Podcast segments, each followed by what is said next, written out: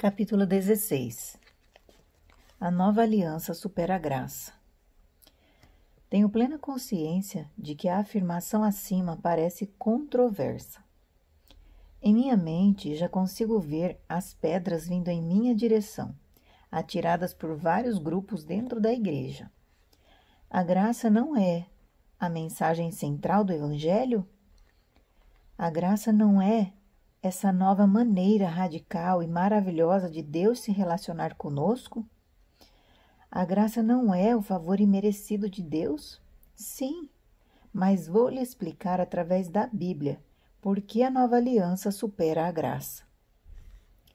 Embora a graça faça parte da nova aliança, elas são distintas.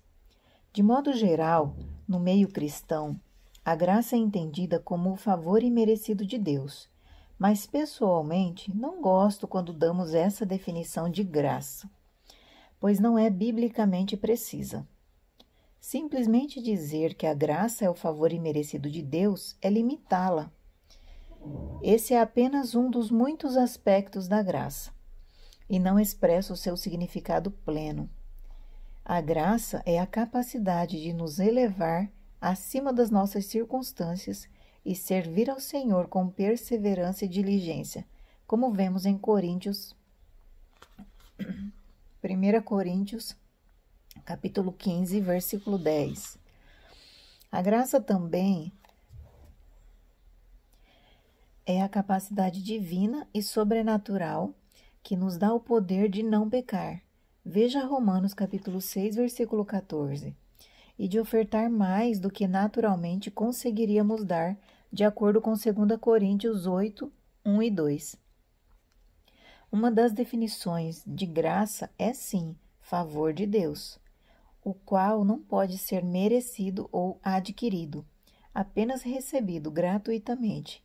Mas ainda assim, a nova aliança, embora inclua a graça, a supere muito, em muito.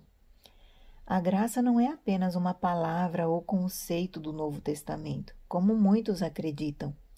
Também podemos encontrar essa palavra no Antigo Testamento. No livro de, do Êxodo, lemos que Moisés achou graça diante de Deus. Então disse o Senhor a Moisés: Farei também isto que tens dito, porquanto achaste graça aos meus olhos e te conheço por nome. Êxodo capítulo 33, versículo 17. Aqui vemos um homem vivendo sob a velha aliança, mas que achou graça aos olhos de Deus.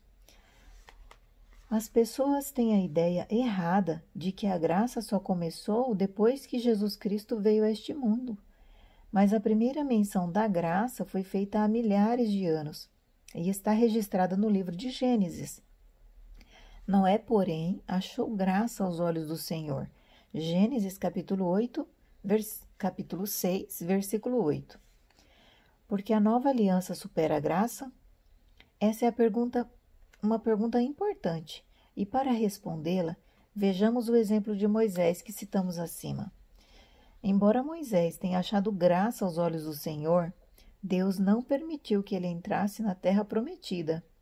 Mas como alguém se encontrou graça aos olhos do Senhor, pode ter sido impedido de entrar na terra prometida? Nessa pergunta encontramos também a resposta sobre o motivo pelo qual a nova aliança supera a graça. Deus pode dar sua graça a quem ele quiser, quando quiser. Mas assim como ele pode dá-la gratuitamente por sua própria escolha, ele também pode retê-la. Na nova aliança, entretanto, Deus se comprometeu de forma definitiva a se relacionar conosco de uma maneira específica que jamais pode ser mudada. Está consumado. Em outras palavras, Deus se comprometeu por meio da nova aliança, de forma que ele não pode reter sua bondade para conosco, não importa o que façamos. Veja Isaías capítulo 54, versículo 8 ao 10. Vejamos outro exemplo no Antigo Testamento que fala sobre a graça. No livro de Esdras, lemos: e agora, por um pequeno momento, se manifestou a graça da parte do Senhor nosso Deus, para nos deixar alguns que escapem e para dar-nos uma estaca no seu santo lugar, para nos iluminar os olhos, ó Deus nosso, e para nos dar um pouco de vida na nossa servidão.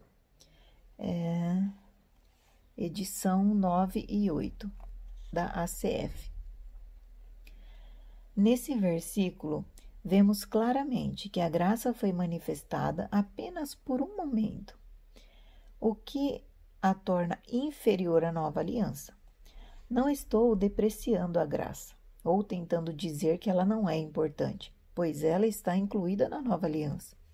Simplesmente quero lhe mostrar que Deus, em sua bondade, nos deu algo melhor que a graça apenas. A graça pode ser dada ou retida, e até retomada depois de ser concedida, como aconteceu na vida de Moisés. Contudo, na nova aliança, Deus se comprometeu com Jesus Cristo, numa aliança infalível e jamais poderá retomá-la. Nossa aliança não está limitada e determinado a determinado tempo, mas é eterna, como vemos em Hebreus. Ora, o Deus da paz, que mediante o sangue da aliança eterna trouxe de volta dentre os mortos o nosso Senhor Jesus, o grande pastor das ovelhas. Hebreus capítulo 13, versículo 20. Essa é a aliança eterna e definitiva de, que Deus fez com o povo. Sem uma aliança, Deus pode escolher lidar conosco da maneira que quiser. E mais, ele pode até tratar algumas pessoas de forma diferente de outras, mas por causa do seu caráter e da sua natureza justa, uma vez que ele entrou em uma aliança, não tem mais escolha a não ser lidar conosco da maneira como ele se comprometeu a fazê-lo nessa aliança. É por isso que a nova aliança supera a graça. Debaixo dela, Deus tem que tratar a todos igualmente de acordo com a maneira que ele estabeleceu na aliança. É por isso que eu creio que o clericalismo que muitas igrejas ainda praticam hoje em dia é uma doutrina do inferno, pois ela, ele vai contra a essência da nova aliança. Tenho servido ao Senhor fielmente por mais de 35 anos, mas Deus não pode e não vai me tratar de forma diferente do que trata o pecador mais pervertido e desprezível que acabou de ser salvo. Ele pode até não ter aprendido ainda a usar a linguagem certa para orar, ou a agir corretamente de acordo com a sua nova natureza. Contudo, se ele se achegar a Deus baseado na aliança eterna de Deus com ele, que começou no momento em que ele entrou nela pela fé, ele pode exercer a mesma autoridade que eu exerço. Deus não pode tratar duas pessoas de formas diferentes porque ele se comprometeu conosco nesta aliança eterna e inquebrável. Se a igreja entendesse isso, seria o fim do clericalismo e da briga por cargos, e todo membro seria um ministro que se expressa com ousadia diante de Deus e traz o céu à terra. Você jamais deve se permitir ter qualquer pensamento e atitude de que a oração de determinadas pessoas ou, na sua opinião, de um homem ou mulher especial de Deus, tenha mais autoridade diante de Deus do que a sua oração. Essa é uma mentalidade da velha aliança que impedirá a vitória na sua vida e deve ser veementemente rejeitada. A união sobrenatural. Uma chave para compreender a nova aliança e desfrutar de todos os benefícios é entender totalmente a união sobrenatural. Pela fé na obra consumada da cruz de, na, da cruz de Jesus Cristo, nós nos tornamos totalmente unidos a Cristo e entramos numa união sobrenatural com Ele, a qual nos faz participantes de todos os benefícios dessa aliança. Através dessa união, aconteceram duas mudanças importantes. Tudo que pertence a Jesus agora também nos pertence. E Deus se relacionará conosco apenas através de quem somos em Cristo. Subitamente, habitar em Cristo passa a ter um significado totalmente novo, profundo e importante. Expressões como em Cristo ou nele são palavras-chave na nova aliança e aparecem 88 vezes no Novo Testamento.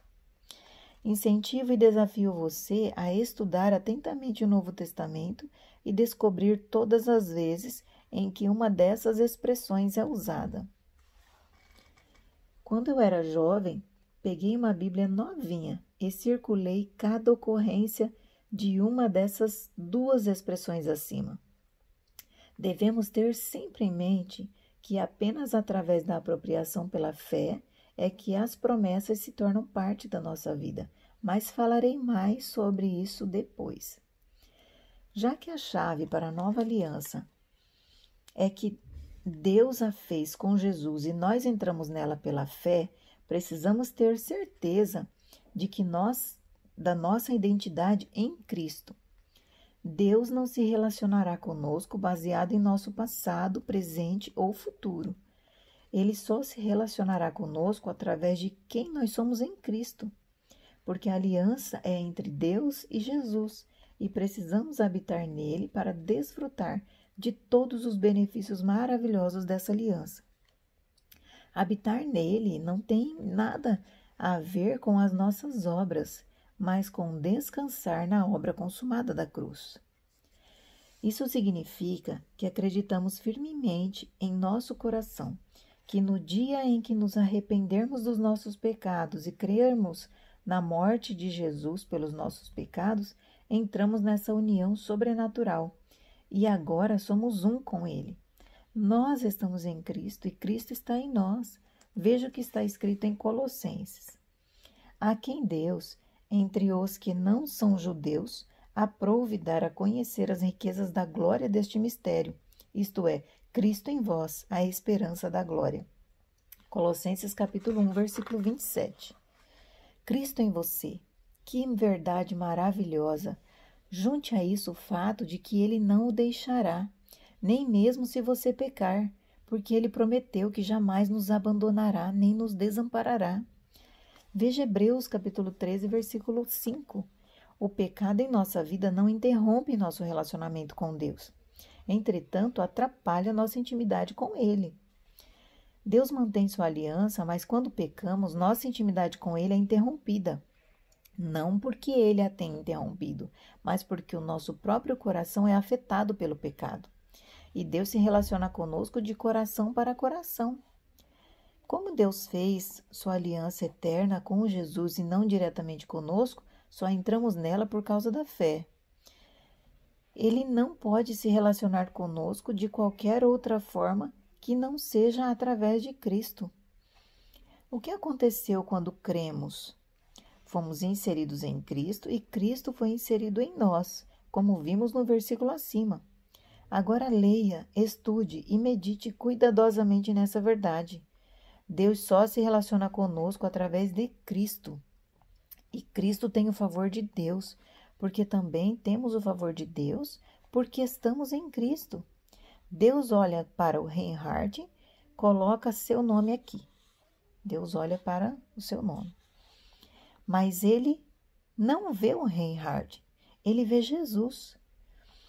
Porque eu estou nele, já que essa é a única maneira pela qual ele pode se relacionar comigo debaixo da nova aliança, porque ele se comprometeu por juramento. Ele diz: Você tem todo o meu favor. Então, quando eu me coloco diante de Deus, o diabo aponta para o que há de errado em meu coração, acusando-me e tentando me condenar. Deus já me vê em Cristo, mas o diabo me diz: Você está em Cristo, mas tem muito lixo dentro de você. Contudo, Deus olha para o, seu, o meu interior e o que ele vê? De acordo com Colossenses capítulo 1, versículo 27, que lemos acima, Deus vê Cristo. Então, agora ele diz: Cristo tem meu favor. E como ele está em você e você está nele, não tenho alternativa a não ser lhe dar o favor dobrado, porque tem uma aliança com Cristo em você e também com você em Cristo. Mas é claro que se você tentar se relacionar com Deus de qualquer outra forma que não seja através de Cristo, não poderá experimentar e desfrutar do favor de Deus. É por isso que, depois de dizer que estamos em Cristo, Paulo conclui com a seguinte afirmação: a fim de que, como está escrito, aquele que se gloria, glorie-se no Senhor. 1 Coríntios capítulo 1, versículo 31. Meu amado amigo, renuncie a todas as suas boas obras que você quiser usar para se relacionar com Deus. Não use seu passado, suas realizações, sua vanglória, seu sucesso e seus fracassos como base do seu relacionamento com o Senhor. Glorie-se no Senhor. Aquele que selou essa aliança eterna está consumado. O antigo Reinhardt, o antigo você, não existe mais, porque eu estou em Cristo, como lemos em 2 Coríntios. Portanto, se alguém está em Cristo, é nova criação. As coisas antigas já passaram, eis que tudo se fez novo. 2 Coríntios capítulo 5, versículo 17. A palavra novo significa novidade, sem precedentes, jamais visto. Estamos tão unidos a Jesus que podemos dizer que nunca se viram seres humanos como nós. Infelizmente, muitos cristãos não acreditam nessa verdade simplesmente porque não a experimentam. A vida cristã não funciona assim. Sua atitude não deve ser de dizer: Deus me mostre e eu acreditarei no Senhor, porque é Deus quem estabelece os termos de como devemos nos relacionar com Ele. E Ele disse: Creia em mim e eu te mostrarei. Nós invertemos a ordem e é por isso que não experimentamos muitos dos benefícios maravilhosos da nova aliança. Pouco tempo atrás, estava em outro país e orei por uma moça que tinha tantas dores e enfermidades que era algo inacreditável. Quando impus minhas mãos sobre ela para orar por um milagre, o Espírito Santo me disse que a causa de toda a sua dor e enfermidade era o excesso de preocupação. Eu queria ser gentil e amoroso com ela, então não lhe disse que o Espírito me falara. Em vez disso, perguntei se ela se preocupava muito. Ela me disse que se preocupava com tudo, até com as mínimas coisas, desde que acordava de manhã até se deitar à noite. Então eu lhe disse que Deus havia me mostrado que ela mesma causara sua enfermidade. E que se eu orasse naquele momento e ela recebesse um milagre, logo teria problemas novamente, porque por causa da sua preocupação. Eu disse que lhe ensinaria rapidamente a levar uma vida sem preocupações e depois oraria pelo milagre. O pai dela estava ao meu lado e já foi logo dizendo que ela não conseguiria evitar a preocupação, porque o problema estava nos seus genes, era hereditário. Sua mãe se preocupava, sua avó se preocupava, sua bisavó se preocupava. Coloquei a minha mão bem perto da boca dele e disse algo mais ou menos assim: pare. Não me importa quantas gerações se preocuparam até adoecer. Agora ela tem novos genes e uma identidade totalmente nova. O novo pai dela está no céu e ele nunca se preocupa com nada. Ela carrega o DNA dele e tem o direito de experimentar isso.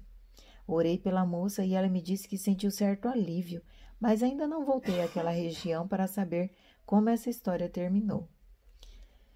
Deus não se relacionará com você baseado no seu passado, DNA natural, religião, boas obras ou erros. Nessa incrível nova aliança, ele se comprometeu a se relacionar com você somente através de Cristo. É somente pela fé que você está em Cristo. Portanto, não vá diante de Deus baseado em nada mais. Quando você se coloca diante de Deus, ele vê Jesus, puro, santo, perfeito e merecedor de cura, provisão, proteção e todas as bênçãos espirituais. O problema é que as pessoas tentam se relacionar com Deus de várias maneiras diferentes, só não baseadas em quem elas são em Cristo. Realmente está consumado.